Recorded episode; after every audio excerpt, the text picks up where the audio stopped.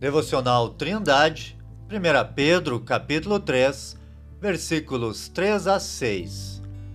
O enfeite delas não seja o exterior, no frisado dos cabelos, no uso de joias de ouro, na compostura dos vestidos, mas o homem encoberto no coração, no incorruptível traje de um espírito manso e quieto, que é precioso diante de Deus porque assim se adornavam também antigamente as santas mulheres que esperavam em Deus e estavam sujeitas ao seu próprio marido, como Sara obedecia a Abraão, chamando-lhe Senhor, da qual vós sois filhas, fazendo o bem e não temendo nenhum espanto. Nos versículos anteriores, Pedro havia falado que a mulher cristã pode influenciar o marido incrédulo através de seu bom procedimento. Agora ele explica como deve ser este proceder.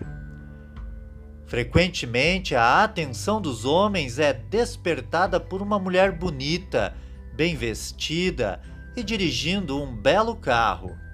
Porém, não é necessário ser crente para chamar a atenção de um homem desta maneira, pois esta é a beleza exterior que pode ser corrompida pelo pecado. A forma bíblica de uma mulher chamar a atenção não somente de seu marido, mas de toda a sociedade que a rodeia, está relacionada ao seu caráter. Ao contrário do corpo físico que envelhece, a mansidão e a tranquilidade, acompanhadas da submissão ao marido, são um tipo de beleza que não se deteriora e salta aos olhos daqueles que a percebem. Pedro diz que este traje é precioso diante de Deus e argumenta que assim se adornavam também antigamente as santas mulheres que esperavam em Deus e estavam sujeitas ao seu próprio marido, como Sara obedecia a Abraão, chamando-lhe Senhor. Querido ouvinte, as Escrituras dizem que a beleza é enganosa e ensinam o valor da mulher virtuosa no Provérbio 31. Ela é mais preciosa que finas joias e faz bem ao seu marido todos os dias de sua vida.